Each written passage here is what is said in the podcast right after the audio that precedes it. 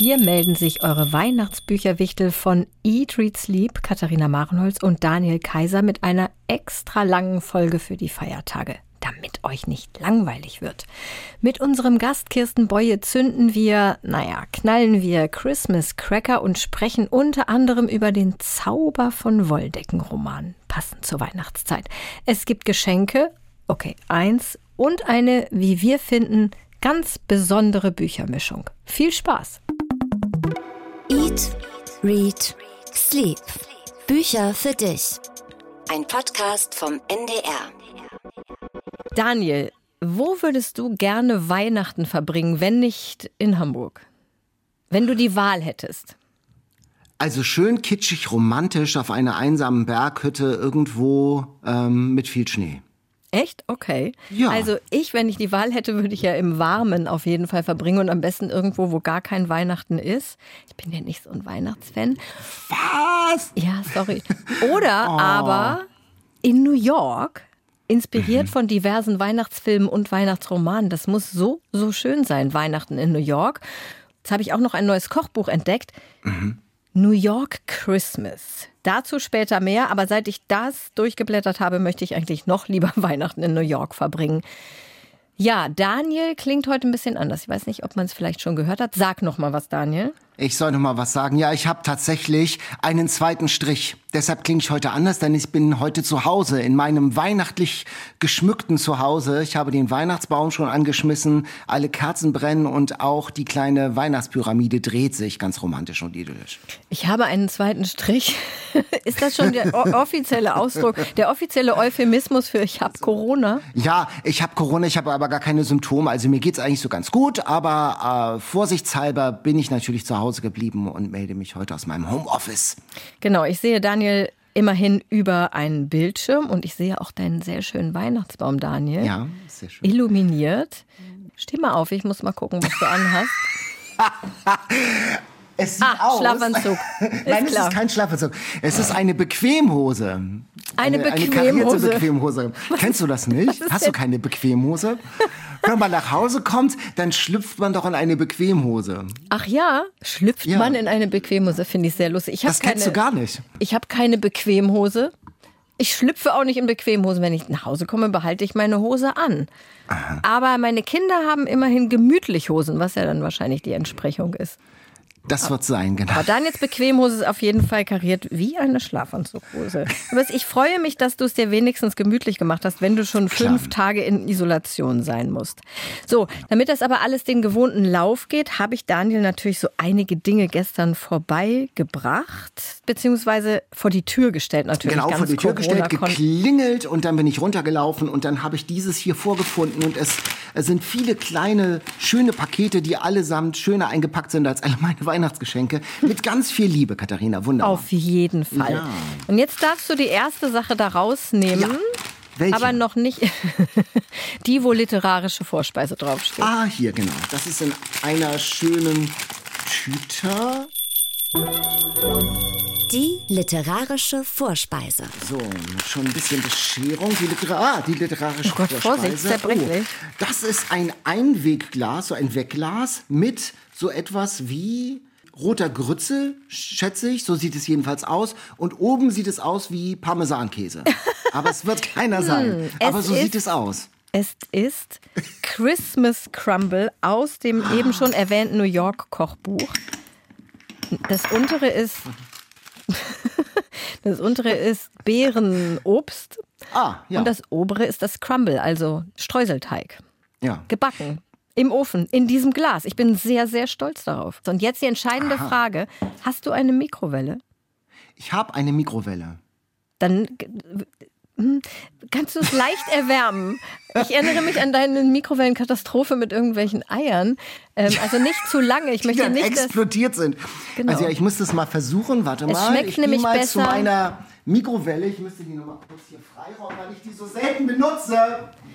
Warte. Es schmeckt nämlich. Uh, oh Gott, das klingt, als ob Daniel seine Küche zerlegt. Ich habe es jetzt eine Minute lang in, äh, auf eine, eine Minute, Minute ist okay. Ist zu viel? Hm, weiß nicht. Ich habe es nicht ausprobiert. Hol's mal schnell jetzt raus. Jetzt schon? Okay. Ich würde sagen. Oh, Daniel. Das ist seine Küchenschublade. So, dann habe ich noch aus meiner berühmten Besteckschublade einen Löffel rausgeholt. Und jetzt geht's los. Darf ich? Du darfst es jetzt probieren. Oh, crumbelig, knusprig. Ist es auch ein bisschen warm, hoffe ich, jetzt geworden? Mhm. Ah, Lecker, süß, fruchtig. Ja, so richtig was äh, zum Wohlfühlen weihnachtlich. genau. Und das ist aus Mhm. diesem New York Kochbuch. Guck mal, du kannst dir mal das Kochbuch, ich halte es dir mal hier in unsere Kamera. Siehst du? Mit Mhm. Man sieht den Central Park verschneit und drauf steht New York in Gold und Christmas drunter. Und so schmeckt es auch. Es ist nämlich ein besonderes Kochbuch, das heißt Rezepte und Geschichten. Das heißt, es gibt nicht nur Rezepte, sondern auch Geschichten, wie der Name sagt. Zum Beispiel eine Kurzgeschichte von Paul Auster.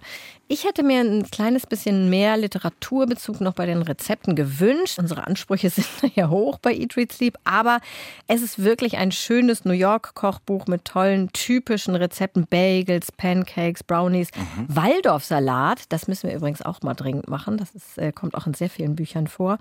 Und auch Cocktails. Apropos, hast du auch was zu trinken, Daniel, in deinem... Ich habe mir ein Käffchen gemacht tatsächlich. sehr gut. Schau mal, genau. Ja.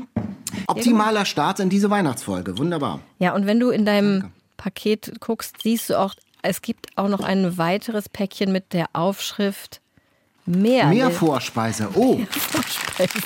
das ist da ja wirklich wie Weihnachten. Bescherung. da ist noch Soll ich mehr aufmachen? Drin. Nee, da, wenn du nachher noch mal Hunger kriegst, kannst du das so. aufmachen. Ach, das ist denn eine zweite Portion. Ja, genau. Ah, wunderbar. Vielen Dank. Ein süßer Einstieg in diese Weihnachtsfolge und es geht auch, sag ich mal, süß und süßlich weiter. Nämlich mit unserem Bestseller, den wir in dieser Woche gelesen haben. Die Bestseller Challenge.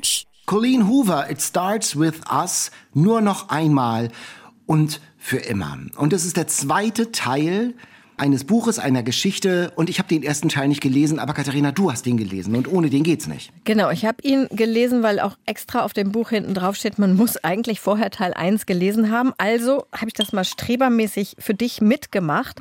Und Achtung, jetzt kommt ein Spoiler über den gesamten ersten Teil. Falls jemand Teil 1 noch lesen möchte und nicht wissen will, was da drin passiert, muss jetzt 2 Minuten 25 vorspulen. Lilly lernt zufällig Ryle kennen. Der ist Neurochirurg, sie ist auf der Suche. Er ist attraktiv, witzig, geheimnisvoll, es funkt zwischen den beiden. Aber Ryle sagt gleich, er will keine Beziehung, sondern nur Sex. Lilly hingegen will schon gerne eine Beziehung und deswegen ist für beide ziemlich schnell klar, aus uns wird nichts. Dann treffen sie sich natürlich nochmal wieder. Ryle hat inzwischen festgestellt, er kann nicht ohne Lilly. Er muss immer wieder an sie denken. Sie ist einfach so wahnsinnig hübsch, sie ist so super und das beeinträchtigt seinen Alltag dermaßen, er kann kaum noch operieren. Zum Glück hat er eine Top-Idee, wie er diesen Zustand beenden kann. Sie müssen einfach nur einmal Sex haben. Dann ist er von dieser Lilly-Besessenheit geheilt. Und weil Ryle einfach so attraktiv ist, vor allem in seiner OP-Kleidung, kann Lilly nicht anders, sie stimmt zu. Es bleibt allerdings nicht bei einmal Sex. Nein, es gibt jede Menge Sex mit und ohne OP-Kleidung, mit und ohne Stethoskop übrigens auch. Und hier an dieser Stelle müssen wir einen kurzen Blick zurück in Lillys Kindheit werfen, die immer wieder im Buch angesprochen wird und die auch für Band 2 sehr, sehr wichtig ist. Ihr Vater war gewalttätig gegen die Mutter und Lilly hat sich ihren Kummer immer in Briefen an Ellen DeGeneres von der Seele geschrieben, also diese Talkshow-Moderatorin in Amerika, die sie natürlich nicht abgeschickt hat. Die Briefe, das ist eher für sie so eine Art Tagebuch. Eines Tages lernt Lilly Atlas kennen, der Ähnliches durchgemacht hat, aber dann zu Hause abgehauen ist. Die beiden verlieben sich. Lillys Vater ertappt die beiden, prügelt Atlas krankenhausreif. Atlas verschwindet. So, jetzt wieder Gegenwart. Mit Ryle und Lilly läuft alles total super. Sie machen eine Blitzhochzeit in Las Vegas. Irgendwann trifft Lilly zufällig, es gibt übrigens sehr, sehr viele Zufälle in diesem Buch, trifft Lilly zufällig Atlas wieder. Er ist jetzt ein erfolgreicher und sehr gut aussehender Restaurantbesitzer. Uh, aber Lilly ist ja jetzt mit Ryle zusammen. Allerdings entpuppt sich Ryle jetzt plötzlich als gewalttätig. Es gibt drei Vorfälle und beim dritten Mal wird Lilly in letzter Minute von Atlas gerettet. Ende. Lilly ist schwanger von Ryle, sie bekommt das Kind, trennt sich aber endgültig von ihm. So, das ist Teil 1. Also, ich will mich gar nicht lustig machen, das ist ein ernstes Thema, Gewalttätigkeit in der Ehe. Im Nachwort erfährt man auch, dass Colin Hoover eigene Erlebnisse in diesem Buch verarbeitet hat. Aber ganz ehrlich, Daniel, dieser erste Band oder dieses Buch, was ja erstmal ein Alleintitel war, ist wirklich schlecht geschrieben. Und ich kann das sagen, weil ich viele solcher Bücher lese und viele, viele bessere gelesen habe. Aber das war ja eigentlich gar nicht unsere Challenge Band 1. Unsere Challenge war ja Band 2.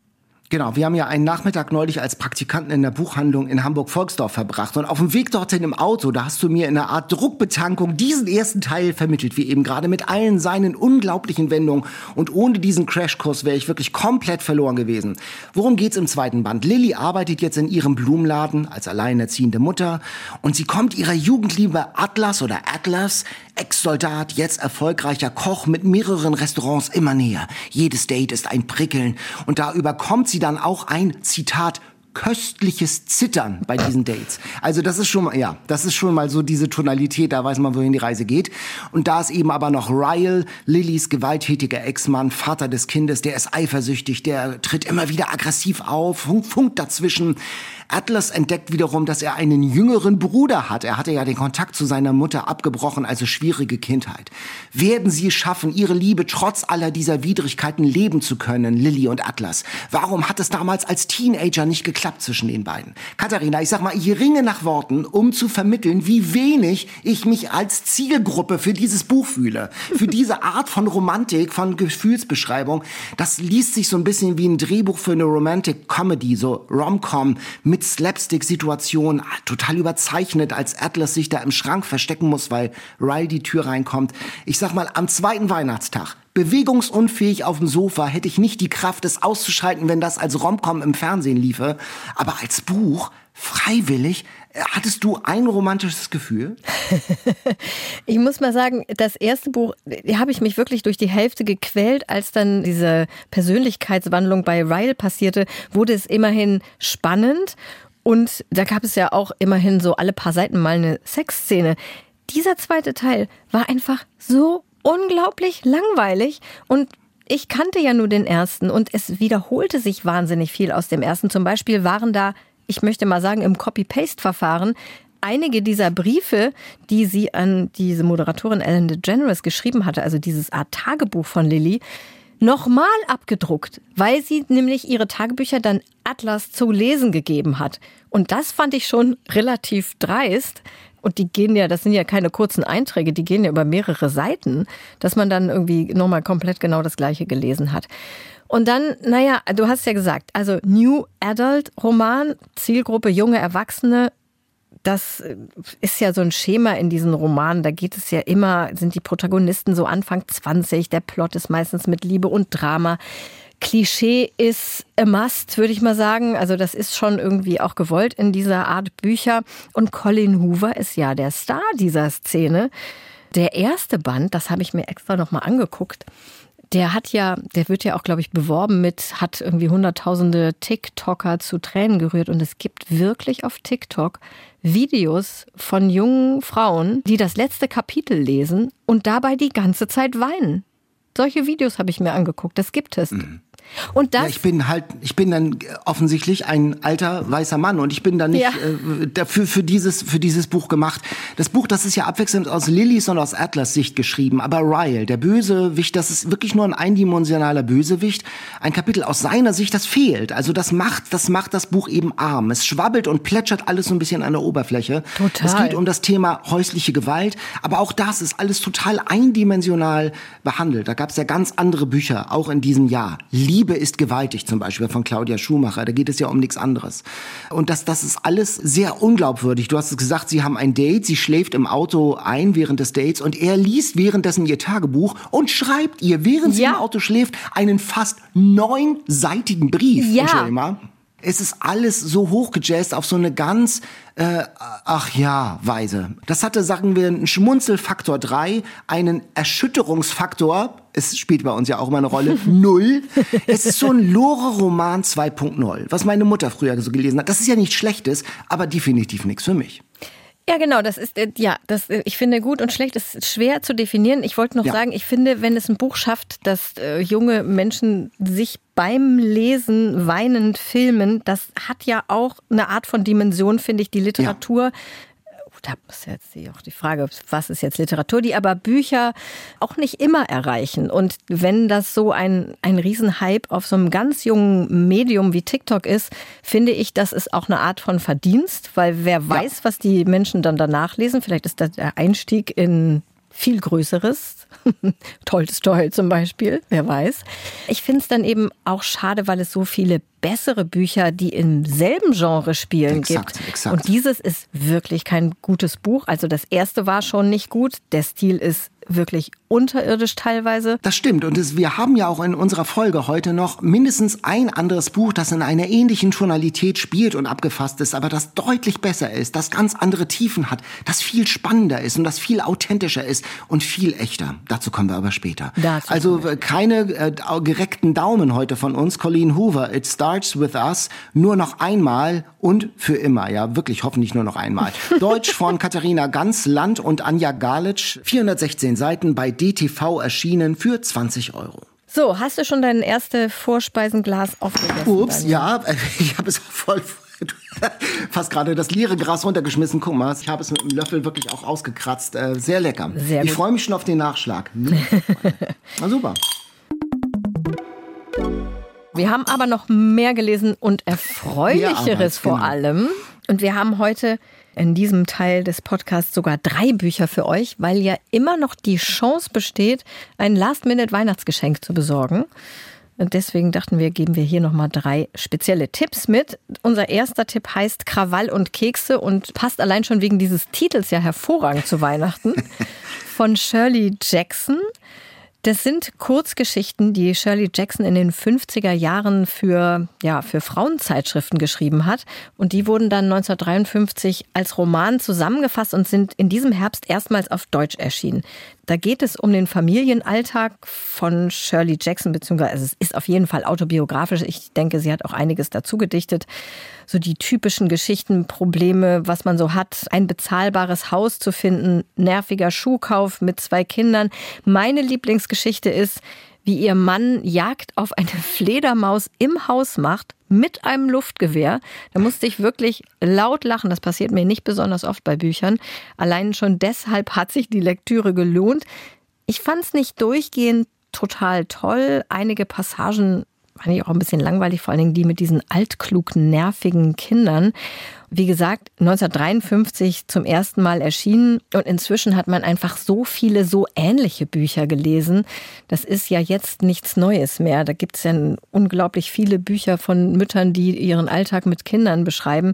Deswegen hat es mich jetzt nicht in allen Teilen vom Hocker gerissen. Aber es ist erstens ein Buch, was wirklich Spaß macht und vor allem hat mich total fasziniert, was ich im Nachwort von der Übersetzerin Nicole Seifert gelesen habe. Die war übrigens auch schon mal bei uns im Podcast mhm. zu Gast.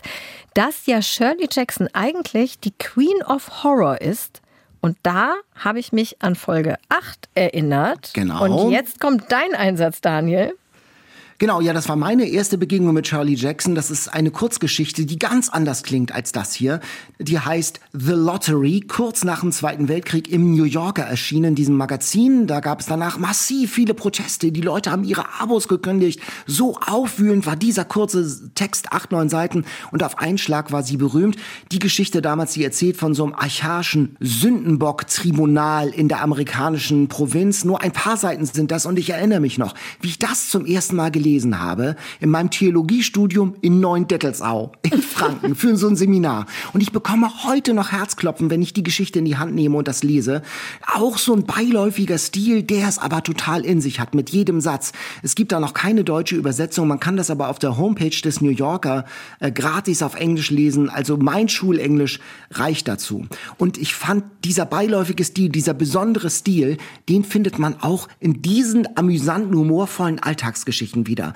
Das ist sehr witzig, sehr trocken beschrieben und die Pointe, und das fand ich so toll, ist nie erklärt und ausformuliert, sondern man muss, wie soll ich sagen, aktiv mitlesen. Und es gibt ja auch immer wieder Hinweise auf Spuk, auf Irrationales. Warum wissen denn die Nachbarn plötzlich alles über die Familie und kennen jeden Namen? Ist das die soziale Kontrolle des Dorfes? Wie beängstigend ist denn das? Alles verpackt aber in diesem heiteren Ton, fand ich. Der deutsche Titel, der verschleiert das so ein bisschen, diese, diese Tief- und Abgründigkeit. Mhm. Krawall und Kekse, sag ich mal, das klingt ein bisschen nach in der Weihnachtsbäckerei von Zukowski, aber das geht ja schon um mehr. Im äh, Original heißt das ja Life Among the Savages, also Leben unter den Wilden. Und das hat ja nochmal einen ganz anderen Impact, das hat ja nochmal eine ganz andere Wucht. Wer sind denn die Wilden? Ist es die Provinz, in die sie da ziehen, oder ist es die eigene Familie, die da hinzieht mit den Kindern? Der Titel passt sehr gut zu Weihnachten, aber mir gefällt der Titel auch nicht so gut für das Buch. Und genau das sind natürlich die Abgründe sozusagen in den 50er Jahren, als Frauen eigentlich gar noch nicht gearbeitet haben. Und sie hat ja nun gearbeitet. Und da gibt es diese sehr schöne Szene in dem Buch, als sie sich im Krankenhaus anmeldet für die Geburt des dritten Kindes. Und sie wird gefragt, also Name, Alter, Geschlecht und dann Beruf. Schriftstellerin, sagte ich. Hausfrau sagte sie, also die Frau, die das abgefragt hat. Schriftstellerin sagte ich. Ich schreibe einfach Hausfrau, sagte sie. Name des Ehemanns, Adresse, Beruf. Schreiben Sie einfach Hausfrau, sagte ich. Sein Name fällt mir jetzt wirklich nicht ein. Und das ist so dieser trockene Humor, wo man einerseits Total. genau sieht, ah, okay, was ist da los in der Gesellschaft? Sie sind überhaupt nicht vorbereitet auf Frauen, die arbeiten. Und wie sie das dann so trocken zurückgibt, fand ich auch eine ganz tolle Stelle. Ist wirklich ein lustiges Buch. Wurde auch im Fanclub gelesen, übrigens, in unserem Instagram-Fanclub. Die meisten haben es auch sehr gerne gelesen, fanden es witzig und unterhaltsam. Manche haben sich ein bisschen über so gewisse Redundanzen beklagt. Ja, klar, also das ist, das merkt man natürlich auch, dass das dieses Alter hat, das Buch. Das ist jetzt nicht top aktuell, aber in vielen Punkten eben noch erstaunlich aktuell man spürt schon immer, das sind Kolumnen, die zu einem Roman so locker ja. zusammengefügt wurden. Also das hat schon was ganz stark Episodenhaftes. Ja. Aber die einzelnen Episoden, die sind mal so, mal so. Ich habe mich besonders amüsiert über diesen Schulbesuch, also dieser Elternsprechtag mit der Lehrerin, die total irrationale Forderungen und Erwartungen hat gegenüber den Kindern und der Vater, der das dann ganz gut eigentlich handelt und managt. Das, das war schon sehr lustig. Da musste ich auch echt lachen. Also das war, war über diesen garstigen Graben, der mittlerweile 70 Jahre, so lange ist das ja schon her, trotzdem immer noch funktioniert funktioniert mit einem Familienhumor. Toll. Krawall und Kekse, Charlie Jackson, 256 Seiten, 23 Euro erschienen im Arche Literaturverlag. Und wenn man weiß, wie, wie facettenreich Charlie Jackson ist, ist es doch ganz spannend zu, äh, zu erleben, wie die jetzt wiederentdeckt wird nach so langer Zeit. Und Nicole Seifert, die Übersetzerin, ist da ja offenbar engagiert. Also ich freue mich schon auf die nächste Veröffentlichung. Ja, ich hoffe, dass auch mal Ihre Horrorgeschichten erscheinen, denn tatsächlich gibt es, glaube ich, bisher davon nur ein Buch auf Deutsch. Und jetzt noch kurz die Frage, entscheidende Frage, wenn mhm. da deine Hände Geschenkpapier drum wickeln, was sie ja jetzt sehr gut können, wem würdest du es schenken? Ja, offensichtlich dann nicht nur Müttern, wenn es dir auch gefallen hat. Mir hat's auch gefallen. Ich würde es aber tatsächlich Familienmenschen, die so den Alltag und den, die Abgründigkeit des äh, Familienalltags auch genießen und darüber auch selbstironisch lachen können. Also tatsächlich so für Familienmenschen ist das ein ganz schönes Buch. Man kann es natürlich auch lesen, wenn man keine, äh, wenn man nicht acht Geschwister hat oder so. Und genauso ist es mit unserem nächsten Buch. Man kann es auch lesen, wenn man keinen grünen Daumen hat. Also bei mir überleben wirklich Grünlilien nur, wenn sie einen ganz starken Überlebenswillen haben. Und Grünlilien? Ganz, was ist das ja, diese, diese so, eine, so, eine, so, ein, so ein Grünzeug, was man auch wochenlang nicht gießen muss und trotzdem ah. überlebt. Ich habe also keine Pflanzen einfache. in der Wohnung übrigens. Ah, aus okay, diesem ich Grund. Nur, ich habe wirklich ja, aus diesem Grund. Ich habe nur ein paar. Und trotzdem hatte ich einen großen Lesegenuss mit diesem nächsten Buch, für das wir uns heute entschieden haben, nämlich Der Garten über der Elbe. Das wollten wir schon ganz lange vorstellen, Katharina. Wir wollten es schon ganz lange vorstellen und wir wollten es zusammen vorstellen. Und wir hatten aber so lange keine Folge zusammen, Daniel. Genau. Deswegen hat sich das hier immer hingezogen und jetzt kommt es endlich zum Einsatz. Genau, Hedda. Es geht um Hedda. Sie ist Gärtnerin und nicht nur so Hobby, sondern sie ist ein richtiger Profi. Eine Profigärtnerin. Sie kommt nach Hamburg. Das ist ihre erste große Anstellung als Obergärtnerin bei einem jüdischen Bankier im feinen Stadtteil Blankenese. Es ist 1913. Und sie soll da das Anwesen neu gestalten. Eine Frau als Chef in dieser Zeit. Das ist schon eben was ganz Besonderes und das spürt man auch in dem Buch. Und Hedda, die ist ein richtiger Pflanzen-Nerd. Im Buch, da steht ja, mit Pflanzen und Garten kannte sie sich aus, mit Menschen weniger. Und das ist wirklich wunderbar geschrieben, beschrieben in diesem Buch.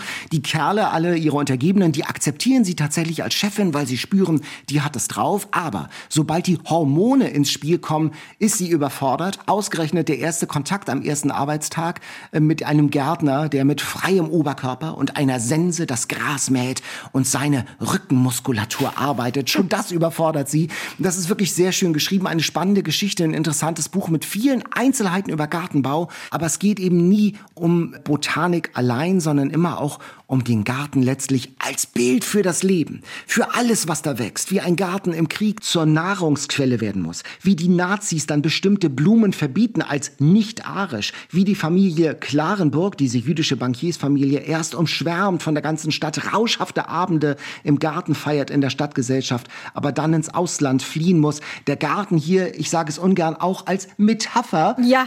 für, für ein ganzes Leben. Und das ist wirklich wahnsinnig gut eingefangen in diesem schönen Buch, fand ich. Ich habe mich schon gefragt, wann du auf das Wort Metapher endlich kommst. ja, und das Spannende ist ja, das beruht ja auf einer wahren Geschichte, genau. auf dem Leben von Else Hoff, die wirklich die erste Obergärtnerin in Deutschland war und bei der Familie Warburg angestellt wurde, in Blankenese eben. Und es wird ja sehr lange auch in dem Buch beschrieben, dass sie einen römischen Garten bauen sollte.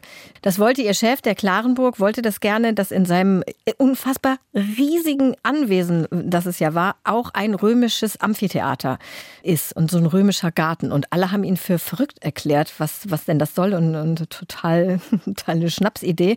Und sie hat das dann gemacht und dann wurde das ein riesiger Erfolg. Da kamen von überall her Leute, um sich das anzugucken. Und da haben sie ja dann auch diese Feste gefeiert. Und diesen römischen Garten, den gibt es ja noch. Den kann man angucken in Blankenese. Und ich war da letzten Sommer bin ich rausgefahren nach Blankenese und habe mir dieses Amphitheater da angeguckt, weil ich das unbedingt sehen wollte nach der Lektüre.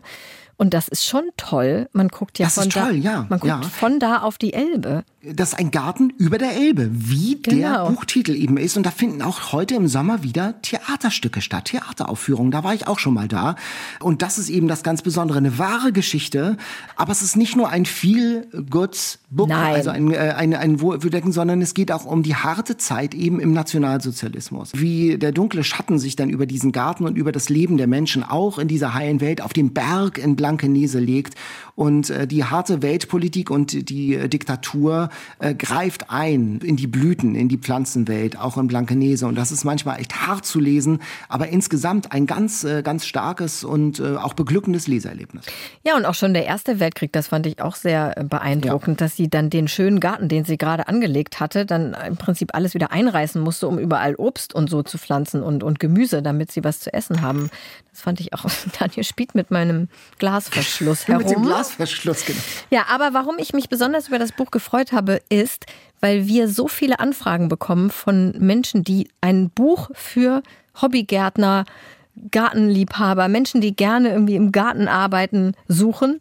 Und ich wusste nie ein richtig gutes Buch dafür. Und jetzt haben wir eins. Jetzt haben wir eins, genau. Wirklich, die Autorin Marion Lagoda, die beschreibt ganz detailliert auch so Blumensorten und Samen und Pflanzpraktiken. Und es gibt sogar Buchtipps zum Thema Garten in dem Buch. Also sie erwähnt sehr detailliert auch irgendwelche Bücher, die die Gärtnerin liest zum Thema.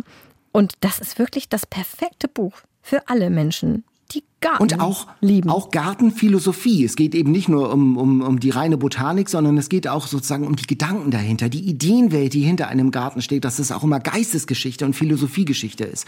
Also das perfekte Buch für Gartenfreunde, aber eben nicht nur. Mhm. Nicht nur. Marion Lagoda, ein Garten über der Elbe. Das Buch hat 385 Seiten, ist bei Bertelsmann erschienen und 22 Euro.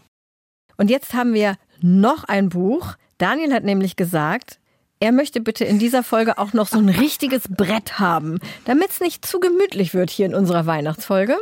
Genau, damit die schön, Mischung Daniel. stimmt. Ja, genau, damit die Mischung stimmt. Nachdem ich von Alex Schulmann aus Schweden und seinem Roman Die Überlebenden so begeistert war, musste ich das neue Buch auch einfach lesen. Das ist gar nicht das neue Buch, sondern das ist in Schweden tatsächlich davor erschienen und das war sein Durchbruch. Verbrenn all meine Briefe heißt es und diese Dramatik aus dem Titel, die überträgt sich wirklich in die Geschichte. Es ist seine Familiengeschichte von Alex Schulmann, also autofiktional, aber Roman, trotzdem betont er. Und er stellt in seinem wahnsinnig wichtigen Prolog Katharina fest, Ja. dass er, dass er als Alex Schulmann eine tiefe Aggression in sich trägt. In seinem Alltag. Er merkt, dass seine Kinder haben Angst vor ihm und er weiß gar nicht warum. Das ist alles wie eine dunkle Wolke über ihm und seiner Familie. Und er sucht nach den Ursachen, sucht psychologische Hilfe und schaut dann auf seinen Familienstammbaum und da findet er die Antwort. Die Antwort ist sein Großvater. Sven Stolper. In Schweden, ich kannte den nicht, kanntest du den? Nein. Nein. Ein wahnsinnig bekannter Autor und Journalist, Literaturkritiker. Und Schulmann hat ihn bislang immer so in der Familie als leicht wunderlichen Opa mit Macken wahrgenommen und Erinnerungen. Und jetzt liest er in alten Tagebüchern, in Briefen und entdeckt eine dramatische Liebes- und Eifersuchtsgeschichte in seiner Familie, die das ganze Familienleben über Generationen verändert hat. Also mit echten Personen, eine wahre Geschichte, wie seine Großeltern sich Anfang der 30er Jahre kennenlernen. Und dann kommt ein anderer junger Autor dazwischen, nämlich Olof Lagerkranz. Und der verliebt sich in Karin, also in seine Großmutter. Und Alex Schurmann, der führt Interviews zu diesem Thema in diesem Buch, trifft sogar den Sohn von Olaf Lagerkranz. Und das ist Katharina, ein alter Bekannter. Der taucht plötzlich in diesem Roman auf, nämlich David Lagerkranz. Ja, und ich also ich habe das ja gelesen, weil du gesagt hast, lies das, das ist ein gutes Buch, das möchte ich in der Folge als Brett haben. Also habe ich es natürlich brav gelesen und ich war überhaupt nicht, ich wusste gar nicht, was da kommt. Ich war gar nicht vorbereitet. Und dann lese ich plötzlich den Namen David Lagerkranz und ich dachte, wie jetzt? Der David Lagerkranz, der schon mal bei uns ein Gast auch war in einer Folge, der kommt da jetzt in echt vor. Und das war erst der Moment, wo ich gemerkt habe, dass das wirklich auf absolut wahren Begebenheiten beruht, dass es diese Menschen alle gibt, weil Sven Stolpe, ich dachte, das wäre ein ausgedachter Name. Ich habe noch nie von dem gehört. Und Olof Lagerkranz, dann dachte ich, na, Lagerkranz und so, wahrscheinlich bekannter schwedischer Name.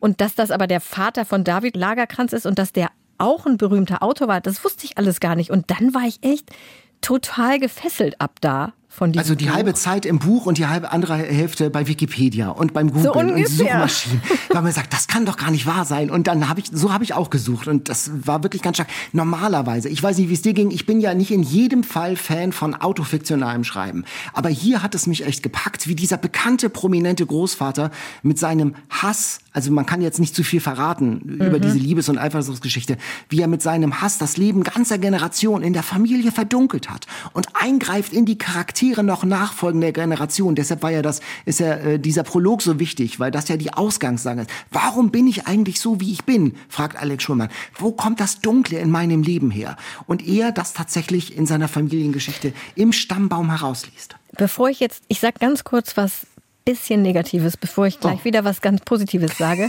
Ich habe natürlich den Prolog gelesen, weil du gesagt hast, ich soll den Prolog lesen. Und das ist auch auf jeden Fall ein Prolog, der den Namen Prolog verdient, was nicht immer der gut. Fall ist. Ich fand das ja ein bisschen sehr konstruiert, dass er jetzt plötzlich das Dunkle in sich entdeckt und merkt, seine Kinder haben Angst vor ihm, weil er sie mal anschreit. Also, ich weiß nicht, die Szenen, die er da beschreibt, das kommt, glaube ich, in allen Familien vor. Also, das fand ich wirklich ein bisschen weit hergeholt. Aber geschenkt ist egal. Er hat ja auch, schreibt ja auch hinterher, er hat eine Therapie gemacht und es war ihm offensichtlich wirklich ein Bedürfnis. Ich will mir gar kein Urteil erlauben. Ich dachte im ersten Moment, boah, sehr konstruiert. Aber vergessen, dieses autofiktionale Ja, einerseits habe ich Wikipedia parallel gelesen, andererseits vergisst man es auch total, weil Ja. es wirklich wie ein Roman geschrieben ist. Und er schreibt ganz toll. Ganz und toll. zwischendurch auch so, Soghaft. Ja. Sogar und zwischendurch auch so lustig. Zum Beispiel die eine Stelle, als er seinen Großvater beschreibt, diesen Sven Stolpe, der ja so total fies war. Und dann schreibt er, dass der so viele Feinde hatte.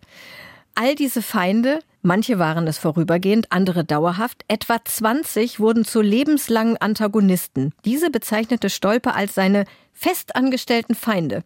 Das fand ich, ich meine, das hat er ja offensichtlich wirklich gesagt und das ist natürlich eigentlich tragisch, aber so wie ich es da geschrieben habe, dachte ich so, wow, festangestellte Feinde habe ich, glaube ich, nicht. Zum Glück. Ja, festangestellt nicht, aber in loser Beschäftigung würde ich schon. Hast du schon welche? Ja, in loser Ja, ja, Beschäftigung genau. hätte ich auch vielleicht welche. Aber es ist auch wirklich ein ganz erschütterndes Familienbuch auch, weil es auch um, um es geht auch um Lebenschancen, die man ergreifen muss. Also Sehr hätte sich die, ja, Karin, also die, die Großmutter erzählt ja an einer Stelle von einem Land, das es nicht gibt, einem Sehnsuchtsort, an dem man wäre, wenn man andere Lebensentscheidungen, also richtige möglicherweise getroffen hätte. Und das hat mich natürlich auch ins Nachdenken gebracht. Und ich finde, das ist ein ganz tolles Buch für Menschen, die Familienstrukturen mögen oder darüber nachdenken. Für solche, die spüren, dass nicht nur Augenfarben vererbt werden, sondern auch Charaktereigenschaften. Und ich mich dann auch schon gefragt habe, wo bin ich denn auch Sohn meiner Eltern oder meiner Großeltern? Und es gibt ja Dinge, die über Generationen, das wissen wir alle, Ängste oder Stärken oder Neigungen und Leidenschaften werden ja über Generationen vererbt. Und ich finde, diese dramatische Geschichte aus Schweden bringt das, bringt das ans Licht und bringt das ganz gut einmal auf den Punkt. Was das auch heißen kann, Familie. Es ist wirklich wie eine griechische Tragödie, das Ganze. Also habe ich wirklich gedacht danach, das denke ich nicht oft, weil das klingt immer so aufgeladen, aber mhm. da dachte ich das echt und dass das wirklich offensichtlich, wirklich, wirklich so passiert ist. Wirklich, wirklich, wirklich. Jetzt haben wir sehr Alex viel Teaser gemacht und jetzt muss man es eigentlich lesen. Alex Schulmann, verbrenn all meine Briefe. Das Buch ist aus dem Schwedischen übersetzt von Hanna Granz und ich muss sagen, also ich kann ja kein Schwedisch und kann es nicht letztgültig beurteilen, aber das hat einen so tollen Fluss und dieser soghafte Ton von Alex Schulmann kommt super rüber. Äh, das Buch hat 300 Seiten und kostet 23 Euro. So, Jetzt kommt unser Gast, eine Autorin, die schon mal bei uns war. Wir haben uns sie gewünscht für diese Folge, weil wir glauben, dass sie eine besondere Weihnachtsstimmung ins Studio bringt. Kirsten Boye ist eine der ganz wichtigen Kinder- und Jugendbuchautorinnen in Deutschland. Der kleine Ritter Tränk, die Kinder aus dem Möwenweg, die gehören in viele Kinderschlafzimmer und auch die Erwachsenen haben Spaß, wenn sie das vorlesen. Zuletzt herausragende Jugendbücher über Krieg und Diktatur und die Folgen Dunkelnacht und Heul doch nicht, du lebst ja noch. Beides Bücher, die wir auch hier vorgestellt haben.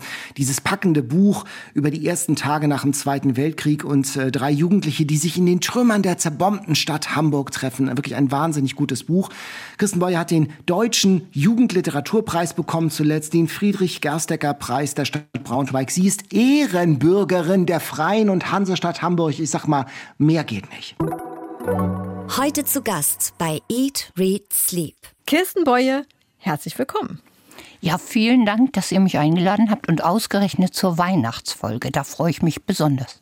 Ja, guck mal, die literarische Vorspeise, die ich ja Daniel nach Hause gebracht habe, habe ich hier für dich auch natürlich auch eine gemacht. Das ist ja. Christmas Crumble. Wow. Und dann hast du, siehst du noch was bei dir auf dem Tisch, dazu kommen wir später. Das halten wir noch ein bisschen geheim. Kirsten, das war ja dein Jahr. Wie hatte sich das angefühlt, sozusagen von Preisverleihung zu Preisverleihung zu jetten? Also, gejettet bin ich ja nicht, aber natürlich ganz, ganz großartig. Vor allen Dingen, weil ich ja mit den Preisen überhaupt nicht gerechnet habe. Also ausgerechnet für zwei doch ein bisschen düsterere Bücher. Da hatte ich gar keine hohen Erwartungen. Und als es dann so kam, war das doppelt schön.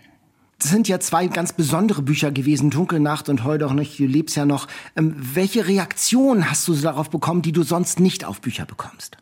Also ich habe vor allen Dingen, das ist so das Besondere, zusätzlich zu dem, was von Jugendlichen gekommen ist, für die die Bücher ja ursprünglich gedacht waren, ganz, ganz, ganz viele tolle Reaktionen von Erwachsenen. Beide Bücher spielen ja 1945 am Ende des Zweiten Weltkriegs. Und da ist erstaunlich viel Post gekommen von Menschen, die die Zeit noch erlebt haben und die mir erzählt haben, wie es ihnen damit gegangen ist. Ich hatte so das Gefühl, das hat bei denen was ausgelöst und ihnen endlich mal die Erlaubnis gegeben, jemandem das alles zu erzählen. Das war, das war wirklich sehr, sehr schön. Aber auch von Jüngeren, die zum Teil dann davon erzählen, welche Rolle das in ihrer Familie gespielt hat, wie darüber gesprochen worden ist oder wie auch gerade nicht darüber gesprochen worden ist. Also das ist so ein Buch, das hat ganz, ganz viel ausgelöst, offenbar bei vielen Menschen, nicht nur bei der eigentlichen Zielgruppe. Und du beantwortest ja alle Briefe selbst immer noch, ne? Ja, mhm. und das tue ich auch gerne. Ich würde mir manchmal ein bisschen mehr Zeit dafür wünschen. Also wenn mir jeder Briefschreiber auch noch eine Stunde Zeit mit einpacken würde, das würde helfen. Aber das ist immer so dein ganzer Sonntag, wenn ich das richtig verfolge auf Instagram. Ja, das ist meistens mein Sonntag. Aber das ist ja eine ganz schöne Beschäftigung, weil die allermeisten Briefe, Mails, was auch immer da kommt, sind ja schöne Post. Also das ist ja auch ein Geschenk. Da lädt man ja so auch seinen Tank an Freude und Energie auf dadurch. Das glaube ich, so wie wir mit unseren Hörermails. So, jetzt habe ich gesagt Weihnachtsstimmung. Wir müssen es noch ein bisschen weihnachtlicher machen. Daniel, es ist an der Zeit, dass du das oh. große Packpaket öffnest. Das, wo geheim draufsteht. Ich habe ne? nämlich besorgt extra original englische Christmas Cracker. Das sind, ähm, in Deutsch würde man sagen, Knallbonbons. Mhm. Kennt man in Deutschland eher von Silvester. Ach, die, ach, die, den Du Cracker darfst, jetzt. Dieses genau, Ding hier, du ne? darfst dir aussuchen, es gibt welche mit Pinguin und mit Weihnachtsmännern. Kirsten, möchtest du Pinguin oder Weihnachtsmann? Unbedingt Weihnachtsmann. Ja, Ich habe auch Weihnachtsmann. du hast auch einen. Ich nehme dann Pinguin. Huch, ich habe einen schon gegen dieses Mikro gedonnert. Christmas Cracker, du hast ja auch in England mal gelebt, Kirsten. Vielleicht erzählst du mal, wie wichtig Christmas Cracker für englisches Weihnachten sind. Ja, ehrlich gesagt habe ich da gar keine Christmas Nein. Cracker kennengelernt. Deshalb freue ich mich, dass ich das heute nachholen kann. Epic Fail. Äh, egal. Ähm, ich habe das aber von Freunden gehört und ich sehe es auch, äh, lese es in Büchern und so. Die machen immer so ein Weihnachtsessen und jeder bekommt auf seinen Teller einen Christmas Cracker und dann werden die geöffnet und ich hoffe, die knallen auch.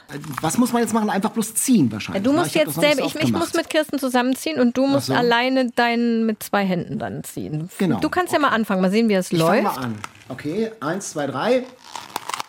Oha! Wow. Das hat aber schon. Mit Knall drin. Und was ist drin? Soll ich schon verraten, was drin ist? Unbedingt. Um Himmels Willen. Ein Geduldsspiel kann das sein? Was? Fun for everyone. Ja, ich glaube, es ist ein Geduldsspiel. So zwei kleine, ein Metalldreieck und ein Metallkreis und die sind ineinander verschlungen und man muss sie auseinanderkriegen. Sowas. Bin schon ungeduldig. Was noch? Ja, genau. Hier, nee, das ist nur. Ach, eine Krone! Warte. Eine Papierkrone, eine lilafarbene. Man ist, das ist ja auch ein britischer Brauch, dass man sich so Kronen auf den Kopf setzt, ne? Genau. Steht dir aber sehr gut. So, Kirsten, jetzt wir. Eins, zwei, drei. Oh, ein Würfel. Und nichts weiter. Das kann nicht sein. Es stand nämlich drauf, each cracker contains a hat, a joke and a gift. A joke and a gift. Ach, den Joke. Aha, warte mal, Den ich kann ja mal ich den auch, Joke vorlesen. Also hat What ist do you get if you eat Christmas decorations? Tinselitis. Oh. Okay. Hat ist natürlich leicht übertrieben für diese Seidenpapierkrone. Da hatte ich mir ein bisschen mehr erhofft. Aber Aber jetzt sehr sitzen wir nah. hier. Das sieht sehr gut aus. Das sieht sehr Ja, die heiligen drei Könige von Idrits Lieb, ne? Jetzt sitzen wir hier mit unseren Krönchen. Wollt ihr Bist du mal jetzt noch mein, ja, dein Joke, bitte. auch nochmal? What you get if you cross Santa with a duck? A Christmas Cracker. So, jetzt meiner. Eins, zwei, drei. Ja. Oh, ich habe einen Elchschlüsselanhänger. So, ich habe auch eine Krone, meine ist grün. Eure sind rosa. Nee, Daniels ist lila. Ich habe auch so eine lila Farbe, ne? Genau. So, wir sehen jetzt super aus. Wie ist denn dein Krone. Witz? Das sind ja echte So, mein Schenkelklopfer. Witz. What kind of paper likes music? Wrapping paper. Wie ist es denn bei dir Heiligabend? Gibt's da auch Action? Eigentlich nicht so viel. Wir feiern so ganz traditionell. Also es gibt mittags Kartoffelsalat. Dann gehen wir in die Kirche. Dann essen wir ein paar Kekse. So. Und dann wird die Tür zum Weihnachtszimmer geöffnet. Und die Kinder, die inzwischen ja natürlich auch schon älter sind und deren Partner auch, die sehen dann den Weihnachtsbaum zum ersten Mal. Aber obwohl die Kinder schon so äh, älter sind, macht ihr das noch als, als Ritual tatsächlich Ja, mit dem eins unserer Kinder verlangt es. Ja, und wir machen es weiter.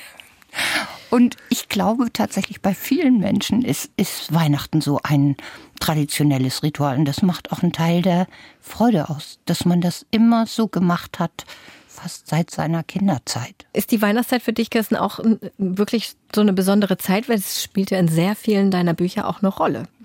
Ja, verrückterweise immer noch. Also inzwischen, vor allen Dingen in diesem Jahr, habe ich so viele Termine, dass ich gar nicht so ganz viel zum Kerzen anzünden und Weihnachtslieder hören komme. Aber das ist für mich immer noch was Besonderes. Und ich denke, das hat bei mir, wie bei vielen Menschen vielleicht meiner Generation, auch ganz viel damit zu tun, dass Weihnachten in unserer Kindheit ja unglaublich, unglaublich wichtig war. Weil das so eine Zeit war, die Zeit nach dem Zweiten Weltkrieg als viele Menschen noch ganz wenig Geld hatten und Kinder kriegten zweimal im Jahr Geschenke. Also ich kriegte zu Pfingsten ein Pfingstkleid. Das war das einzige Kleid, das ich neu kriegte, sonst habe ich von meinen Cousinen geerbt. Und dann gab es Geschenke zum Geburtstag und Geschenke zu Weihnachten. Und jetzt kann man natürlich sagen, hm, diese Fixierung auf Geschenke und so. Aber ich denke, das ist sehr, sehr nachvollziehbar. Und es war alles, gerade weil wir verhältnismäßig wenig hatten, war es eben so ganz, ganz besonders. Und es war wirklich der absolute, absolute Höhepunkt im Jahr. Und ich glaube, das nimmt man dann in sein Erwachsenenleben mit. Und bei meinen Kindern, bei denen das ja nun inzwischen, auch wenn die ja auch schon älter sind, nicht mehr so war wie bei mir, da habe ich es genauso erlebt. Also das war eine Zeit, die, ja, da waren sie verrückt vor Aufregung. Und was ich wirklich schön fand, und das würde ich jetzt auch gerne mal sagen, weil ich glaube, das ist in ganz vielen Familien so. Viele Leute sagen ja, ja, alle denken heute nur noch an Geschenke und das sind dann so Riesengeschenke. Also erstens haben wir früher auch schon an Geschenke gedacht. Ich finde das so ein kleines bisschen unehrlich, wenn wir so tun, als wäre das nicht so gewesen. Aber bei meinen Kindern habe ich erlebt, dass fast noch wichtiger als die eigenen Geschenke die Geschenke waren, die sie für uns gebastelt hatten, als sie kleiner waren. Also manchmal haben die gar nicht erst nach ihren eigenen Geschenken geguckt, sondern haben gesagt, ihr sollt zuerst, ihr sollt zuerst. Und daran sieht man ja, wie wichtig ihnen das war. Und das finde ich auch richtig schön. Also wenn man da so einen Klorollenhund geschenkt gekriegt hat oder so.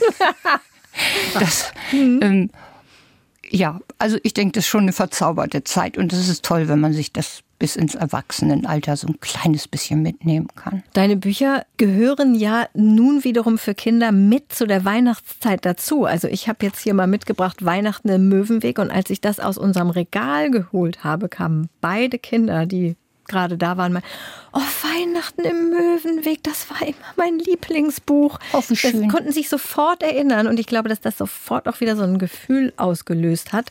Und das wichtigste Rezept aus dem Weihnachten im Möwenweg habe ich dann auch realisiert, Daniel. Und jetzt ist es für oh. dich auch an der Zeit, oh, das äh, kleine diese kleine grüne Pappdose zu öffnen. Ah, da steht auch was drauf. Ja. Darf ich das schon vorlesen? Ja.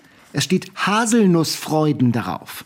Genau. So, das ist so eine kleine Geschenkdose und ich mache sie auf und da sind tatsächlich sehr lecker aussehende und ich, ja Haselnussplätzchen.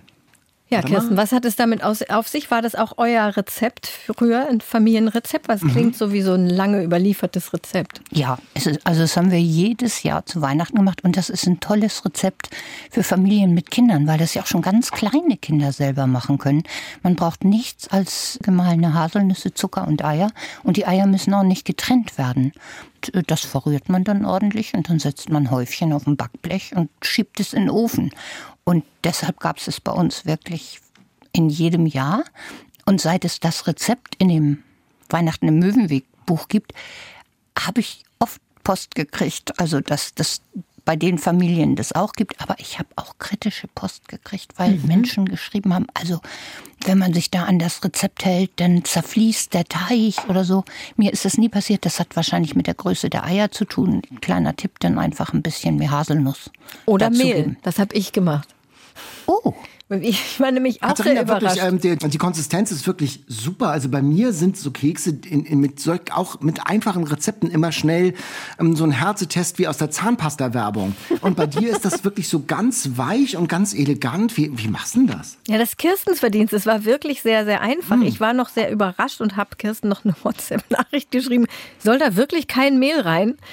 Und sie meinte, nein, das geht schon so. Mhm. Man sollte nur aufpassen, dass der Teig nicht zu flüssig wird. Diesen Teil der Nachricht habe ich allerdings zu spät gelesen und ich hatte die erste Ladung war ein bisschen flüssig, dann werden aber die Kekse einfach ein bisschen größer, ist nicht so schlimm. Genau, ja, genau. Sollte man als Tipp immer dazugeben, vielleicht ja. zu diesem Rezept. Ich finde den Namen so schön, Haselnussfreuden. Den hast du aber ausgedacht, oder? Ja, den habe ich tatsächlich ausgedacht. Ich habe das Rezept von meiner Schwiegermutter überliefert gekriegt, mhm. ohne Namen. Oh. Und ich dachte, es braucht einen schönen Namen. Und im Möwenweg, also Weihnachten im Möwenweg, da sagt ja die Oma Friedrichstadt, sie kommt gar nicht, wenn es Weihnachten keine Haselnussfreuden gibt. Genau, das sind eben auch so Sachen, die immer dazugehören, die es immer geben muss. Daniel, habt ihr sowas auch bei euch? Ähm, tatsächlich, also die Kartoffelsalat mit Würstchen gibt es dann immer. Und tatsächlich, wir haben früher immer, ähm, was immer dazu gehörte, wir haben danach immer Mensch, ärgere dich nicht gespielt. Das war immer ganz schön. Danach gab's Glühwein mit richtigem Rotwein. Also als Kind durfte ich das noch nicht, aber dann als Teenager, dann später durfte man dann auch mal schon mal einen kleinen Schluck nehmen. Also es gab dann auch schon so kulinarische Highlights, die zum Ritual, zum Ablauf eines Weihnachtsabends gehörten. Kirsten, sag mal, mhm. du hast äh, Weihnachtsgeschichten geschrieben. Gibt es eine, die dir persönlich als Leserin besonders nahe ist? Wo du, wo du denkst, ah ja, nur ist Weihnacht? Tatsächlich da vielleicht die Weihnachtsgeschichte aus der Bibel, weil das dann nochmal wachruft, warum wir überhaupt feiern. Auch wenn viele Menschen deswegen ja gar nicht mehr feiern. Ich denke, inzwischen ist Weihnachten eben ein deutsches Volksfest. Aber ich finde es ganz schön, zwischendurch nochmal so dran zu erinnern, weil es ja auch eine ganz, ganz schöne Geschichte ist. Daniel, die kannst du doch bestimmt auswendig, oder? Es begab sich aber zu der Zeit, da ein Gebot von Kaiser Augustus ausging, dass alle Welt und so weiter, genau. Er, er könnte sie wahrscheinlich komplett aus. Bin sicher. Glaube ich auch, ja. Kirsten, sag mal, du hast gerade von Geschenken äh, gesprochen. Hast du mal was ganz Seltsames, Irritierendes geschenkt bekommen? naja, von den Kindern, das habe ich ja schon gesagt, häufiger ja. mal. Immer irritierend. das ist immer, da muss man sich dann immer Mühe geben, dass man auch versteht, was es ist. So, bei so einem Klorollenhund ja. oder so. Wir haben das irgendwann abgeschafft, selbstgebastelte. Also für mich, für mich persönlich habe ich gesagt, es ist nicht nötig. Okay, und damit waren die Kinder. Ja, die wollten eigentlich auch gar nicht. Ich bin froh, wenn sie die Geschenke für die Großeltern hinkriegen.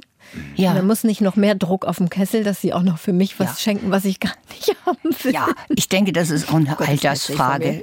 Gab es denn auch irritierende Geschenke mal von Erwachsenen, dass du denkst, hm, das äh, kommt ja auch fast schon ein bisschen passiv-aggressiv rüber oder so? Das, also zum Glück das nicht, aber es gab ein Weihnachtsfest, da hatte ich offenbar überall gestreut, dass ich gerne ein neues Raclette-Geschirr hätte. oh, riskant. Und ähm, das kriegte ich dann von beiden Kindern.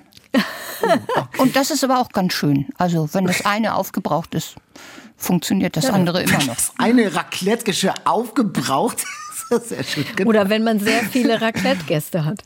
Das stimmt. Ja, ja. Aber dann brauchst du auch einen großen Tisch. Also Kirsten hätte gern zu Weihnachten einen neuen großen Tisch, liebe Kinder. Oder ein drittes Raclette-Geschirr, denn man weiß ja nicht, wie schnell die beiden anderen kaputt gehen. Das kann ja mal passieren.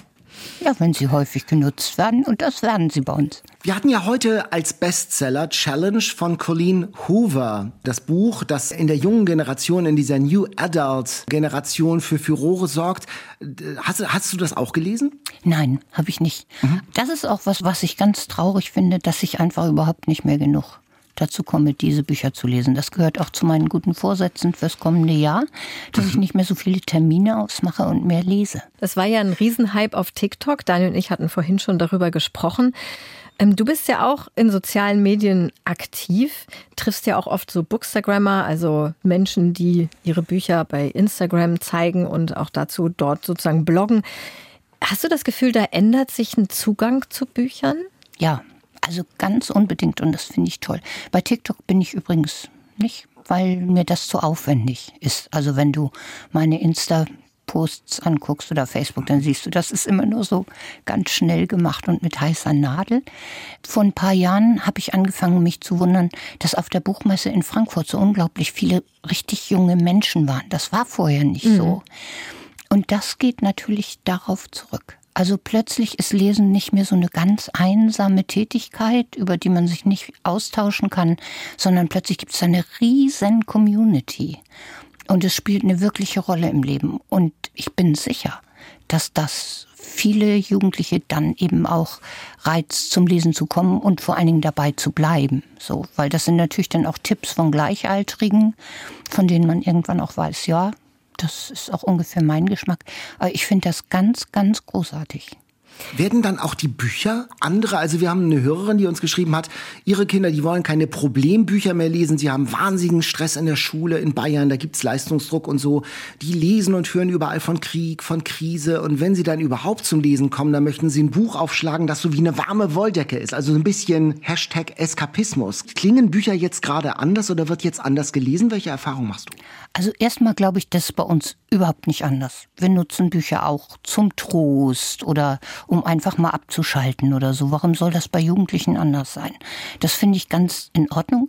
Und ich glaube ja, also es gibt ja Genres, die es früher nicht gab. Also diese, der ganze Fantasy, Romantasy-Bereich, das ist ja alles erst in den letzten 10, 20 mhm. Jahren dazugekommen. Und ich kann aber gut verstehen, dass die das gerne lesen und da eintauchen in diese Welten. Ich habe als Jugendliche nicht anders gelesen, wenn ich die Möglichkeiten hatte. Damals gab es diese Bücher noch nicht. Ich habe dann Karl May gelesen. Das hat dieselben Bedürfnisse befriedigt, glaube ich. Insofern würde ich darüber nicht allzu sehr klagen. Ich glaube, wenn Sie wirklich gemerkt haben, dass Lesen Ihnen was bringt und gar nicht mehr so ohne sein mögen, dann lesen Sie sicher irgendwann auch andere Bücher, vielleicht zwischendurch so. Aber ich finde es auch nicht ganz ehrlich, so zu tun, als würden wir immer nur die wirklich ganz anspruchsvollen Bücher lesen. Wir ich tue nicht. das. ja, nein, das finde ich auch sehr ehrlich und sehr schön. Und ich finde, da entdeckt man dann auch mal was, was man sonst nicht entdeckt hätte. Und ich finde, man kann die ganze Palette ausschöpfen. Und das sollte man auch. Das wäre ja irgendwie schade, wenn wir das nicht täten.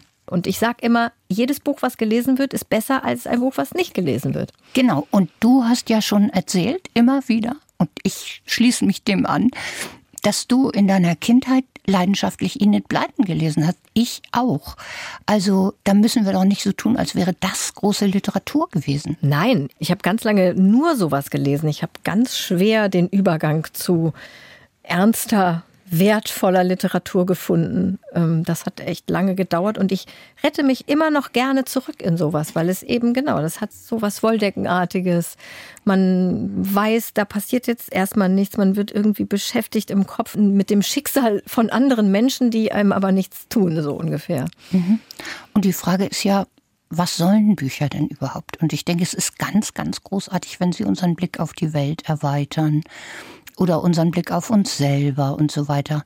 Aber ich habe früher immer auch von mir selber die Bücher mehr geschätzt, die in Anführungszeichen anspruchsvoll waren. Und für die anderen habe ich mich geradezu entschuldigt. Und das tue ich inzwischen nicht mehr, weil ich denke, wenn ein Buch Menschen glücklich macht oder tröstet oder sie lachen können, dann ist es doch ganz, ganz, ganz viel wert. Und deshalb denke ich, beides hat gleichermaßen seine Berechtigung und in der Regel wissen Menschen auch genau, wann sie was lesen möchten. Jedes Buch hat seine Zeit. Ja, und mhm, ich, genau. ich meine, Weihnachten oder überhaupt die Möwenweg-Reihe würdest du wahrscheinlich eher zu diesen leicht zu lesenden Büchern zählen. Aber wie toll, wenn das für so viele Kinder auch so ein Resonanzraum ihrer eigenen Kindheit ist, weil sie da so vieles wiederentdecken und sich das dann auch über so lange Zeit merken. Also wir haben ja bei uns zu Hause auch sogar die Hörbücher gehabt, die liefen so in Dauerschleife. Ich könnte Passagen immer noch mitsprechen und die hören das manchmal noch, um auch wieder zurück in dieses Kindheitsgefühl zu kommen. Genau, so ist es mir gegangen mit den Bullabü-Büchern, die ja so ein bisschen eine Vorlage waren für die Möwenweg-Geschichten. Also die habe ich in der Nacht vor meinem mündlichen Abitur, da hatte ich längst Gras, Böll, alles, was es da so gab, gelesen. Da habe ich nochmal Bullabü gelesen, weil mich das runtergebracht hat und ich nicht mehr in Panik war. Hm. Und das ist doch was ganz Großartiges, wenn Bücher das leisten können. Daniel, was liest du, wenn du von der Panik wegkommen willst? Von der Panik naja, oder dich so ein bisschen also es gibt ablenken. Ja, ja, tatsächlich sind es nur so ablenken, dann sind es auch tatsächlich so leichtere Bücher. Ich habe gerade neulich mal wieder die von Amistad Maupin, diese Stadtgeschichten, diese Reihen. Ich weiß nicht, ob ihr die kennt. Das mhm. spielt so in San Francisco der 70er, 80er Jahre. Und das ist so ganz leichte Literatur, wunderbare Geschichten mit Spannung und so. Und das ist so Enid Blyton ein bisschen für Erwachsene, wenn ich das so sagen darf. So habe ich sie jedenfalls empfunden. Und das holt mich tatsächlich so runter. Es gibt tatsächlich so Wohlfühlbücher, heile Weltbücher. Das, da da kann es auch mal zur Sache gehen, aber man hat das alles irgendwie in, seine, in seinen Händen. So ein Buch mit Erschütterungsgrad null finde ich ähm, völlig in Ordnung für bestimmte Lebenslagen. Ihr hattet ja auch neulich eine Kundin in eurem Buchladen, die ein Buch für eine Freundin gesucht hat, die schwer krank ist. Ja. Und die gesagt hat, nicht wieder was über Krankheit, nicht wieder was Tragisches, sondern entweder was, was so spannend ist, dass man sich dem gar nicht entziehen kann und nicht mehr an seine Krankheit denkt, oder ein Wolldeckenbuch.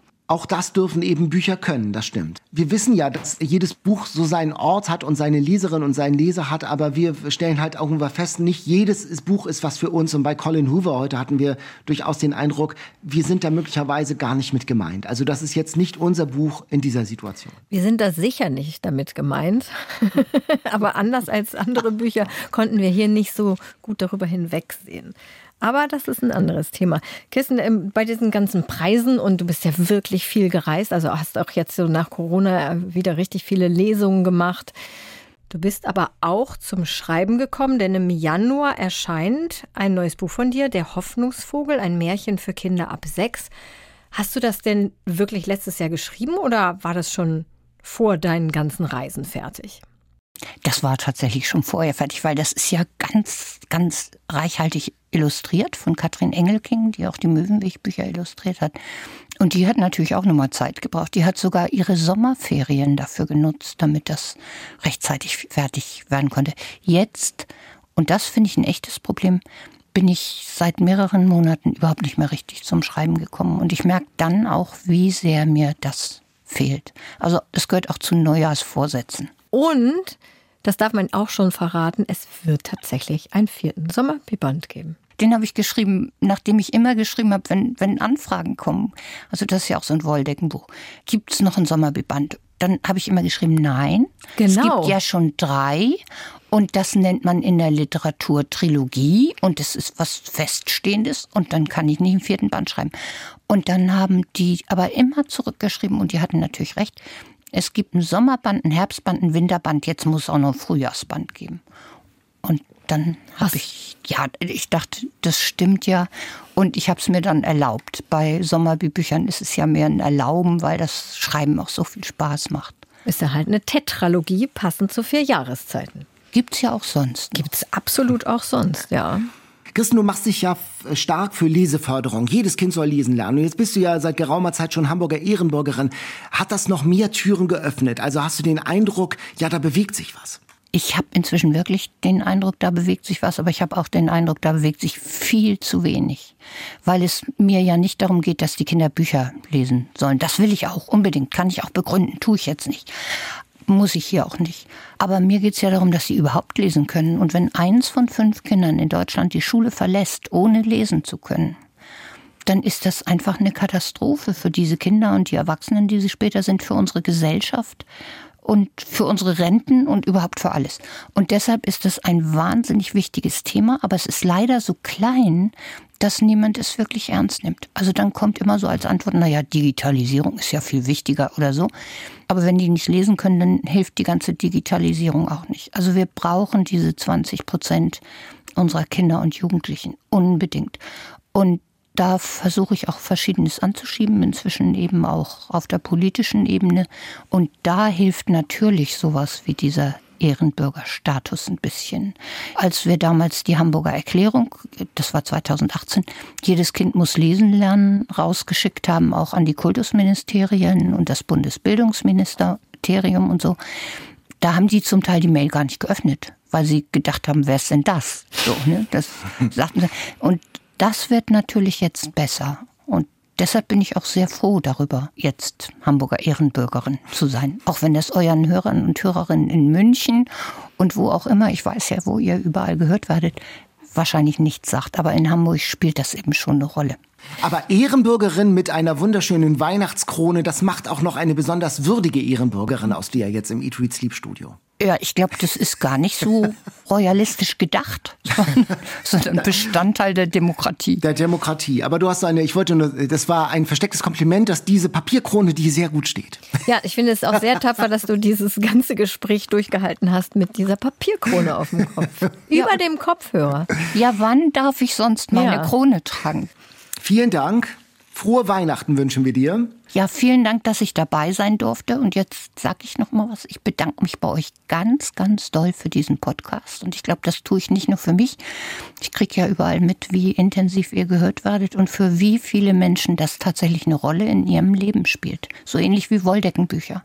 Oh. oh. Und ich finde das einfach ganz großartig, dass ihr das macht und wie ihr das macht. Und ich hoffe, ich durfte das jetzt sagen. Na klar, vielen Dank. Wir freuen Das uns. war ein ganz schönes Weihnachtsgeschenk für uns. Ja, Finde ich auch ganz vielen Dank. auf jeden Fall. Danke, dass ich da sein durfte. Wir danken dir ganz herzlich, Kirsten, und nochmal ein schönes Fest dir und bis zum nächsten Mal. Tschüss. Ja, Kirsten, tschüss. mach's gut. So, ich esse jetzt auch mal von meinem Christmas Crumble ein bisschen. Ich habe noch, Achso, und ich esse nochmal. gar Der keine Christmas Zeit. Crumble ist schon bei mir schon längst aufgegessen. Das war schon bei, nach dem Bestseller aufgegessen. Aber das war doch so wie geplant mit Kirsten, oder? War schön weihnachtlich. Genau. Mir ist jetzt gleich eine Ecke weihnachtlicher. Wirklich. Also Und diese- die versprüht auch so eine, einen Weihnachtsfrieden und eine Weihnachtsfreundlichkeit wie in ihren Büchern. Wunderbar. Und diese Cracker, Christmas Cracker, ich sag's mal, das ist ein super Brauch aus England, den würde ich allen empfehlen zu übernehmen. Es ist auf jeden Fall ein super Spaß. Das mit der Krone finde ich sehr schön. Also, dass man so eine Krone auf dem Kopf hat die ganze Zeit. Das Mhm. Möchte ich auch, dass du die anlässt jetzt den Rest der Ach so, Folge. okay. Na gut. Nun kommen wir zu einem weiteren Höhepunkt dieser Folge. Dazu muss Daniel sich mh, vom Mikrofon ein bisschen wegbewegen. Ah, ja, genau. Achtung, mal sehen, ob das klappt. Die All-Time Favorites. So, ich werde mich tatsächlich wegbewegen in meiner Wohnung. Oh, ich sehe wieder seine Bequemhose. sagen, es ist, ich sage es vorher noch einmal, es ist nicht gestimmt und es ist auch nicht mehr zu stimmen, leider, aber wir machen es trotzdem. Moment. S, dabei handelt es sich um das Klavier.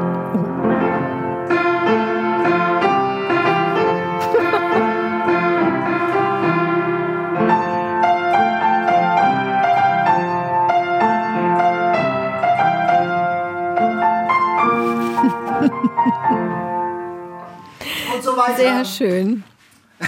Sehr schön, dass ich Hat bedauere. erkannt? Absolut. Ich glaube, es hat jeder erkannt. Erstens, dass dein Klavier verstimmt ist. Zweitens, dass du bestimmt auf gestimmten Klavieren ganz toll Klavier spielen kannst. Und drittens, dass das die Titelmelodie der Dornenvögel war. Ja, aber es klang wahrscheinlich so wie auf Fies Klavikord, also auf dem Klavikord der Mutter, das sie da zu stehen hat in ihrer kleinen Kemenate in Neuseeland und später in Australien. Ich kannte ja die Dornenvögel bislang nur als Serie aus meiner Kindheit und ich glaube, es gab niemanden, der nicht in Pater Ralph de Bricassar verschossen war und in Maggie, Niemanden. vor allen Dingen, also allen Dingen Pater. Ralph. Oh. Pater Ralph mit Richard Chamberlain in, der, in der Serie. Aber ich habe das Buch nie gelesen und habe es jetzt gelesen. Nein. Das war für mich jetzt neu und ich habe es, also ich will nicht sagen verschlungen, aber mit großem Appetit gelesen. Toll geschrieben. Ich habe das damals schon gelesen, als na, nach der Fernsehserie. Und pa ich muss, ich möchte den Namen einfach nochmal sagen. Pater Ralph de Bricassar. Ist Es das klingt bitte ja französisch, ja, super. Es klingt französisch, wird ja auch im Roman erklärt. Aber er ist irisch durch und durch. Er hat aber normannische Vorfahren, die im 11. Jahrhundert äh, nach England und nach Großbritannien gekommen sind. Also Ralph de Bricassar, der katholische Priester und Maggie, der Spross dieser irischen Landwirtfamilie Cleary, die erst in Neuseeland ein hartes Leben führen und dann nach äh, Australien kommen zu seiner reichen Tante, eine der reichsten Frauen überhaupt und dort arbeiten und leben. Und dort dann in Australien ist nämlich die, die reiche Tante ist gut bekannt mit einem guten, jungen, wahnsinnig gut aussehenden Priester, Ralph de Bricassar, und der verguckt sich noch rein platonisch in das Mädchen Maggie und auch die reiche Tante liebt Pater Ralph und setzt dann ein Testament auf, kurz bevor sie stirbt, das es in sich hat, denn sie vermacht ihr gesamtes Vermögen im Prinzip der katholischen Kirche, nämlich aber Pater Ralph de Bricassar. Und das sorgt für, Konflikte und für Zündstoff. Wahnsinnig äh, schlauer Move und das ist richtig dramatisch. Insgesamt das Buch, ich finde es ganz toll, weil man richtig eintaucht in dieses Leben in Australien und Neuseeland. Da geht es um Naturgewalt, um Blitz, um Trockenheit, um Feuer, die ganze widerspenstige Natur, um Streit in der Familie geht es, um Familiengeheimnisse, uneheliche Kinder, Vater-Sohn-Konflikte und dazwischen, sag ich mal, der nackte Priester im Regen. und in der größten Krise der Familie steht Pater Ralph in der Tür, er nimmt seine Maggie in den Arm. Und dann Zitat, vergessen waren seine Schmerzen, vergessen war die Kirche, vergessen war Gott. Er er nahm ihren Mund, zwang ihn hungrig auf, wollte mehr, immer mehr von ihr. Und ich sag mal, äh, Nee, ist super geschrieben. Wird, ich in diesem Moment, das ist jetzt, das ist jetzt eine besonders dramatische, schmonzettige Liebesromanszene, aber es ist wirklich plastisch und man, man ist drin, man steckt drin. Ja, mhm. stimmt. ja, nee, ist toll. Ich sehe es auch noch vor mir. Wie Pater Ralph in seinem Priestergewand und diese hübsche Maggie, wie hieß nochmal die Schauspielerin, habe ich jetzt vergessen. Rachel irgendwas, glaube ich. Die waren beide so hübsch, herrlich. Wolltest du noch was mehr zu dem nackten Pastor sagen oder soll Nein, ich mal kurz? Genau, nein, also ich fand, ich fand wirklich, also das ist jetzt eine sehr schmonzettige Szene, aber ich fand, das ist wirklich äh, richtig gut und plastisch beschrieben. Und es ist äh, auch mehrschichtig. Es ist nicht eindimensional, es ist nicht oberflächlich, sondern es ist wirklich richtig gute Unterhaltungsliteratur. Und ich sag mal, die heißt ja auch Colleen, wie Colleen Hoover mit Vornamen, äh, Colleen McCulloch, ich glaube, so wird's ausgesprochen. Und das ist eine Colleen in richtig gut. Ja, und die war übrigens, Fun Fact, nicht Neurochirurgin, aber Neurologin eigentlich. Ah. Wirklich. Die hat als Ärztin gearbeitet. Unter anderem war sie Dozentin in Yale und hat dann dort die Dornenvögel geschrieben mit 40. Und es war der Mega-Erfolg. Bis heute 33 verkaufte Exemplare. Wurde auch das Australische vom Winde verweht genannt. Und ich finde schon, dass sich, das gibt so, hat so Ähnlichkeiten, ne? weil es ja auch so eine Das riesige stimmt. Familiensaga ist. Und wir haben ja noch gestern darüber geredet, wir kennen eigentlich beide kein weiteres Buch von ihr. Und deswegen habe ich dann mal recherchiert und tatsächlich ist ihr eigentliches Opus Magnum eine siebenteilige Reihe über die letzten Jahre der Römischen Republik, jeweils ungefähr 1000 Seiten jeder Band. Oha. Das ist doch eigentlich was für dich. Das stimmt, ich habe da noch nie von gehört, ähm, aber es sind ja noch ein paar Tage bis Weihnachten, Katharina. Ja, du hast noch einiges vor jetzt. Claudia hat uns geschrieben, wir haben ja schon vorher über die Dornvögel mal gesprochen hier im Podcast und sie schrieb, da habt ihr was losgetreten mit der Erwähnung des Buchs Die Dornvögel. Da erklang auch in ihrem Kopf augenblicklich die wunderschöne Titelmelodie. Also dieser Henry Mancini, der hat wirklich ganz toll komponiert. Nein, schreibt Claudia, es ist nicht Weltliteratur. Dazu liest es sich zu gut, aber es ist schön. Und sie schreibt, als Jugendliche und junge Erwachsene konnte sie es kaum aushalten, dass Maggie Pater Ralph nicht bekommen konnte. Er liebte sie doch auch. Besonders gefiel ihr der Familiengeschichtenaspekt, wie die Protagonisten mit ihren Wunden und Schmerzen zu leben beginnen und das Leben eben doch weitergeht, auch wenn sich die große Liebe nicht erfüllt. Claudia, ich finde, du hast so recht. Ich habe das wirklich sehr gern gelesen. Ein richtiger Brocken. Es hat 860 Seiten, ist bei Blanc Vallée erschienen für 10 Euro. Und ich sage mal, da brauche ich keine Überschlagsrechnung, Katharina. Nein, das ist ein Schnapper. Ich auch nicht. Ich möchte auch keine Überschlagsrechnung machen an dieser Stelle. Das ist auf jeden Fall ein Literaturschnapper. Oder? Und das kann man gut, gut lesen. Und das ist auch ein Wolldeckenbuch und es hat Page-Turner-Qualitäten immer wieder. Es ist toll und rasant erzählt. Gerade eben auch diese Familiengeschichte abseits der manchmal etwas schmonzettigen Begegnungen zwischen Maggie und Pater Ralph. So, damit sind wir mit diesem weiteren großartigen Weihnachtsbuchtipp für die ganzen Ferien sind wir fast am Ende unserer Folge. Aber was gehört noch zu Weihnachten? Unbedingt, wir sprachen vorhin schon drüber, Geschenke, ne? Daniel, guck mal, jetzt kannst du mal, da es müsste noch ein Päckchen sein für dich. Ein Ge steht geheim drauf. Geheim, Was das, ist das? das darfst du jetzt öffnen. Jetzt ist, jetzt ist das Geheimnis, Das das darfst du Geheimnis jetzt zu öffnen. Das ist ein kleines. Guck mal, was ist da drin? Auch nochmal ein Geschenk, nochmal verpackt. Ja. Da steht drauf Merry Christmas. Währenddessen darfst du, Papier. während du das auspackst, darfst du mal raten, was wohl auf Platz 1 der Weihnachtsgeschenke liegt. Was wird am häufigsten verschenkt? Wahrscheinlich was Nützliches. Also ein Kleidungsstück, würde ich sagen. Ich habe jetzt tatsächlich schon im Vorfeld zu Weihnachten mehrfach Socken bekommen, zum Beispiel. Pack mal weiter aus. Es sind tatsächlich Socken. Es sind Socken. Ich wusste Mit nicht, dass Büchern drauf. Es ist ja lustig. Das beliebteste Weihnachtsgeschenk. Ich meine, was zu beweisen war. Nein, es ist- Quod ist- erat demonstrantum. Es sind Library, also Buch, äh, Bibliothekssocken. Ja, genau. Sehr lustig. Wahrscheinlich hast du im Vorfeld, so wie Kirsten die Raclette-Geräte gestreut hat, hast du die Socken gestreut. Deswegen ich die alle Socken Socken. brauche.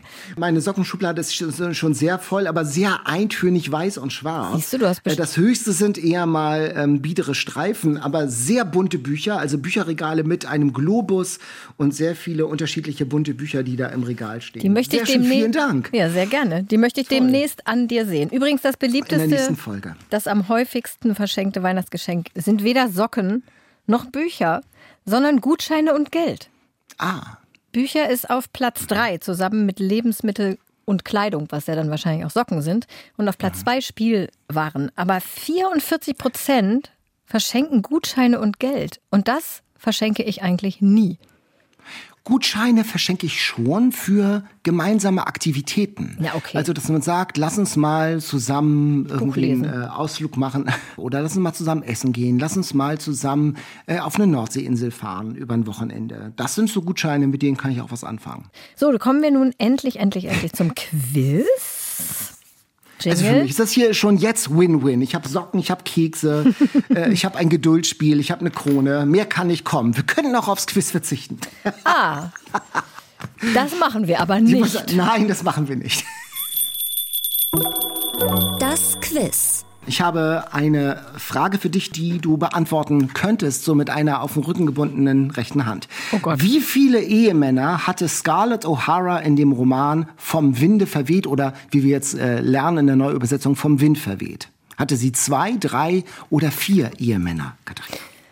Also, sie hatte auf jeden Fall viel mehr Ehemänner als in dem Film. Da habe ich nämlich mal vor sehr, sehr vielen Jahren eine Wette gewonnen. Und damals wusste ich noch, wie viele Ehemänner sie hat. Und jetzt muss ich kurz überlegen. Sie war ja mit Red verheiratet und dann mit diesem komischen Typen, wie hieß der denn nochmal, Kenneth oder so? Ah, nee, nee, nee, erstmal mit dem Bruder von Melanie natürlich, den sie ja nur aus Trotz geheiratet hat. Dann mit diesem Kenneth. Ich glaube drei. Und das stimmt. Es sind Charles Hamilton, Frank Charles Kennedy und Red Butler natürlich. Genau, Ja, drei. Super. Ja, Herzlichen Frank Glückwunsch. Kennedy und, Toll. und Charles Hamilton, der langweilige Bruder von der langweiligen Melanie. Ah, ich mochte Melanie immer. Ach die ja. war so gut. ja, die war sehr gut. Und so, ja, das stimmt. Im Laufe des Buches stellte sie sich als wirklich sehr gut heraus. Und am Anfang war sie nur langweilig. Und mit Charles war Scarlett auch nur sehr kurz verheiratet, weil der ja dann sehr schnell im Krieg gefallen ist. Und dann Das musste war eine kurze dann, Episode. Genau, und dann musste sie Frank Kennedy heiraten, damit sie Geld hatte, weil sonst hätte sie ihre Farm, ihr Dings, ihr Tara verloren. Deswegen musste sie Frank Kennedy heiraten, den sie natürlich auch nicht geliebt hat. Und dann hat sie endlich Red Butler geheiratet, den sie geliebt hat. Aber das war trotzdem tragisch. Großartiges Ohne Buch. zu viel zu verraten, Ohne denn auch die, das ist ein Buch, das man bestimmt noch mal lesen kann. Auf jeden sollte. Fall. So, ich habe diesmal zwei Fragen mit Zahlen. Ich gehe voll aufs Ganze hier für uns beide, Daniel. Die erste ist aus der Kategorie Fun Fact. Wie viel Prozent des Gesamtjahresumsatzes macht der Buchhandel in den Wochen vor Weihnachten? Oh, Du kannst entweder schätzen oder ich sag dir drei zur Auswahl. sag mal drei Zahlen. Mhm. 22 Prozent, 36 Prozent oder 40 Prozent. Wochen vor Weihnachten, Weihnachtsgeschäft ist viel. Also ein Fünftel, also mir kam schon 22 Prozent, sehr viel vor. Wir waren ja neulich in der Buchhandlung, da war einiges los. Mhm. Ähm, ich würde, sag noch mal 22, 36 und 40. 40. Also 40, glaube ich, ist zu viel. Dann könnte man, könnten die ja das ganze Jahr im Prinzip dicht machen und nur Weihnachten aufmachen. Ich würde auf 36 gehen. Das ist richtig. Ja! Das habe ich zumindest so im Internet in einer glaubwürdig erscheinenden Quelle gelesen. Jetzt bitte keine Mails, falls irgendjemand anderer Meinung ist. Das ist eine hohe Zahl. Se- Ne? Fand ich auch wahnsinnig viel. 36 Prozent, das ist doch irre. In den Wochen vor Weihnachten, die fangen, also fängt schon im November schon an, aber trotzdem ist wahnsinnig viel, finde ich. Meine zweite Frage für dich. Welcher Schriftsteller oder welche Schriftstellerin wurde zum Tode verurteilt, entkam diesem Schicksal aber wirklich in allerletzter Minute? War es Balzac, war es Giacomo Casanova oder war es Fjodor Dostojewski? Weiß ich nicht. Ich sag's offen, ich weiß es nicht. Dostojewski, Casanova oder Balzac? Wer könnte denn in so Schwierigkeiten... Alle eigen, also Balzac glaube ich nicht. Balzac glaube ich nicht. Casanova könnte ich mir schon vorstellen und Dostoevsky könnte ich mir auch vorstellen. Genau. Jetzt Dann rate. Dann rate ich jetzt Dostoevsky. Ja, das stimmt, das stimmt. Dostojewski sollte am 22. Dezember, kurz vor Weihnachten 1849, durch ein Erschießungskommando hingerichtet werden und würde erst auf dem Richtplatz, die Gewehre waren schon angelegt, von Zar Nikolaus I. begnadigt. Ach, jetzt Ihm wurde vorgeworfen, ähm, äh, in so regierungskritische Verschwörungsgeschichten involviert zu sein und wurde dann tatsächlich in letzter Sekunde begnadigt. Jetzt ja. fällt's mir wieder ein. Das habe ich doch schon mal irgendwo gelesen, glaube ich. Aber wäre ich jetzt echt nicht drauf gekommen. ja, richtig geraten, super. Meine zweite Kategorie ist Weihnachten. Es gibt eine Aufwärmfrage für diese Frage. Welcher Eine Aufwärmfrage, das wird ja mal statt Zusatzfrage, wird jetzt wird das anders kaschiert, eine Ja, genau. Aufwärmfrage. Die, Au- das ist ganz leicht. Welcher englische Autor hat unser heutiges Weihnachtsfest besonders geprägt? Charles Dickens? Richtig. Charles Dickens hat ja sehr viel über Weihnachten mit der Familie geschrieben und in den 1840er Jahren fing das auch tatsächlich an mit diesen Christmas Crackern die ja nur Kirsten Boyle nicht kannte. Ähm, diese Weihnachtsstrümpfe, die die Engländer haben, Weihnachtskarten spielt ja auch in England eine sehr, sehr große Rolle. Und Charity auch, dass man sich Weihnachten um Arme gekümmert hat. Das fing also alles so in den 1840er Jahren an und 1843 hat Dickens A Christmas Carol geschrieben, also eine Weihnachtsgeschichte. Und diese Geschichte spiegelt diesen Geist der Weihnacht, das heißt ja auch Spirit of Christmas, mhm wieder und hat es gleichzeitig aber auch noch ordentlich befeuert. Ne? Und dann ist richtig so Weihnachten als so ein Familienfest etabliert. Das war nämlich vorher gar nicht so. Wir nähern uns allmählich der Frage, der eigentlichen Frage. Ich bin froh. Eine Weihnachtsgeschichte hat Dickens in sechs Wochen geschrieben. Am 19.12. wurde sie veröffentlicht, 1843. Und am 24. war sie schon ausverkauft. 6000 Exemplare wurden verkauft. Wie viel hat Dickens verdient? Ein bisschen wie so eine Textaufgabe bei Mathe, ne? Jetzt, wie, viel, also, wie viel, wie viel hat er, wie viel, wie viel Pfund? Er, genau, wie viel Kohle ja, hat er damit gemacht? Äh, ja, da kriegst du kriegst du Das ist wahrscheinlich verschwindend gering. 6000 Exemplare, ja. 6000 Exemplare verkauft, genau. Wie viel Pfund hat er verdient? A, 230 Pfund, das entspricht, so und bitte auch auf diese Zahlen nicht festnageln, heute 27.000 Euro oder B, 1000 Pfund, aka 120.000 Euro oder 2000 Pfund, das wären dann heute 240.000 Euro. Bei 6000 Exemplaren, da würden sich ja alle Bestseller-Autorinnen und Autoren heute die Finger nachschlecken. Das erscheint mir eine sehr hohe Zahl. No, ähm, 6000 ist so, also man ist froh, wenn man jetzt ein unbekannter Autor oder Autorin ist, habe ich mal gelernt, ist man froh, wenn man 3000 Exemplare verkauft. Ja, aber da verdient man ja nicht 100.000 Euro. Ich würde von der niedrigsten Summe ausgehen. Das kann ja nicht sein, dass sie damals äh, sich goldene Wasserhähne geleistet haben und heute lag man am, am Hungertuch oder braucht auch einen Zweitjob als Autor. Also ich würde da auch von, von, von dem geringsten ausgehen. 230 Pfund. 230, ja, 230 Pfund. Ja, und das ist richtig. Und da sieht man auch mal wieder, jetzt in diesem Moment fällt es mir wieder mal wie Schuppen von den Augen, wie wenig ich mit Zahlen hantieren kann, weil diese Frage, die du eben zurechtgestellt hast, wie viel verdient man denn heutzutage mit einem Buch, habe ich mir gar nicht gestellt. Ich fand es nur so interessant, die Geschichte dahinter, dass er tatsächlich nur 230 Pfund verdient hat. Er hatte aber mit 1000 gerechnet, wollte sein Buch aber besonders schön haben. Farbige Illustrationen, roter Leineneinband, Goldschnitt. Ah. Und hat dann diese Sonderausstattung selbst bezahlt und war dann enttäuscht, dass nur so wenig Geld am Ende übrig blieb. Das finde ich so ein bisschen tragisch. Aber dann war er auch keine, also dann war er im Team Marenholz und Kaiser, weil er auch nicht gut mit Zahlen offensichtlich betriebswirtschaftlich umgehen offensichtlich konnte. Offensichtlich. Dann, das hätte man ja, es ist ja ein äh, durchschlagender Erfolg gewesen. Das Buch war ausverkauft und trotzdem hat es nicht gereicht. Ja, man hätte Oder natürlich darauf kommen können, dass wenn man sehr viel Geld investiert, investiert. In, in, den Druck, dass dann weniger übrig bleibt. Ja, da war ich auch ein bisschen überrascht. Aber interessante Geschichte, oder? Interessante Geschichte, ja, genau. Mit 6000 verkauften Exemplaren wäre Charles Dickens nicht in unserer Dose gelandet, glaube ich, oder? Glaube ich auch nicht. Bestseller Challenge. Die Auslosung. So, hier ist die Dose. Daniel, da du nur per Bildschirm anwesend bist, muss ich jetzt Und ziehen. Du bist ja auch nächste Woche, nächstes Mal nicht dran. Du genau. bist ja auch genau. nächstes Mal nicht ich bin dran. völlig unvoreingenommen. Genau. Titel der Bestseller, Spiegel Bestsellerliste und der Independent genau. Bestsellerliste. Genau. Ich bin sehr gespannt, was soll ich ziehen. So, ich habe. Oh, Stephen King Fairy Tale. Ah, Stephen King. Stephen hatten wir King. den schon mal als Bestseller? Hatten wir den, glaube ich, noch? Das weiß ich nicht, aber ich bin wieder froh, dass ich nicht mitlesen muss. Bist du kein Stephen King-Fan? Nee, ich, also ich habe nicht per se was gegen Stephen King, aber ich mag mhm. überhaupt keine Horrorbücher. Und ja, ich weiß, er hat nicht nur Horrorbücher geschrieben, aber ich habe trotzdem irgendwie mal ein bisschen Angst, dass da doch so Horror-Gruselkram drin ist. Und wenn das nicht sehr subtil ist, so wie bei Edgar Allan Poe zum Beispiel, da ist es okay. Aber wenn das wirklich so mit Horror, mit so Zombie-Kram und so ist, das kann ich nicht lesen. Du ja schon. Du bist, magst ja Zombies. Bin, ich mag Zombies.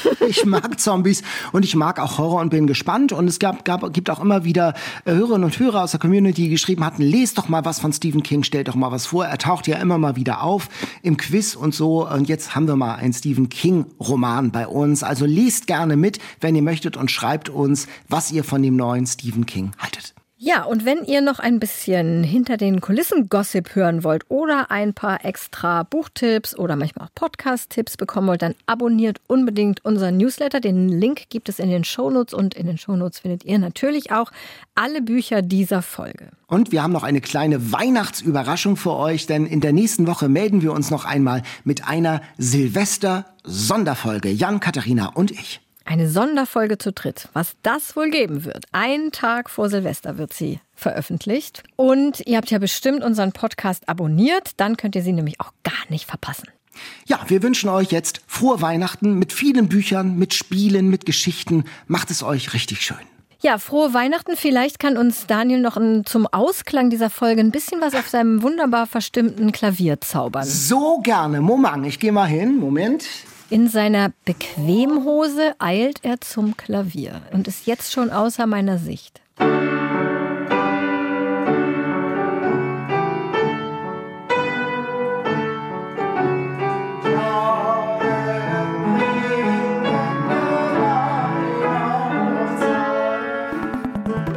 Eat, Read, Sleep. Bücher für dich.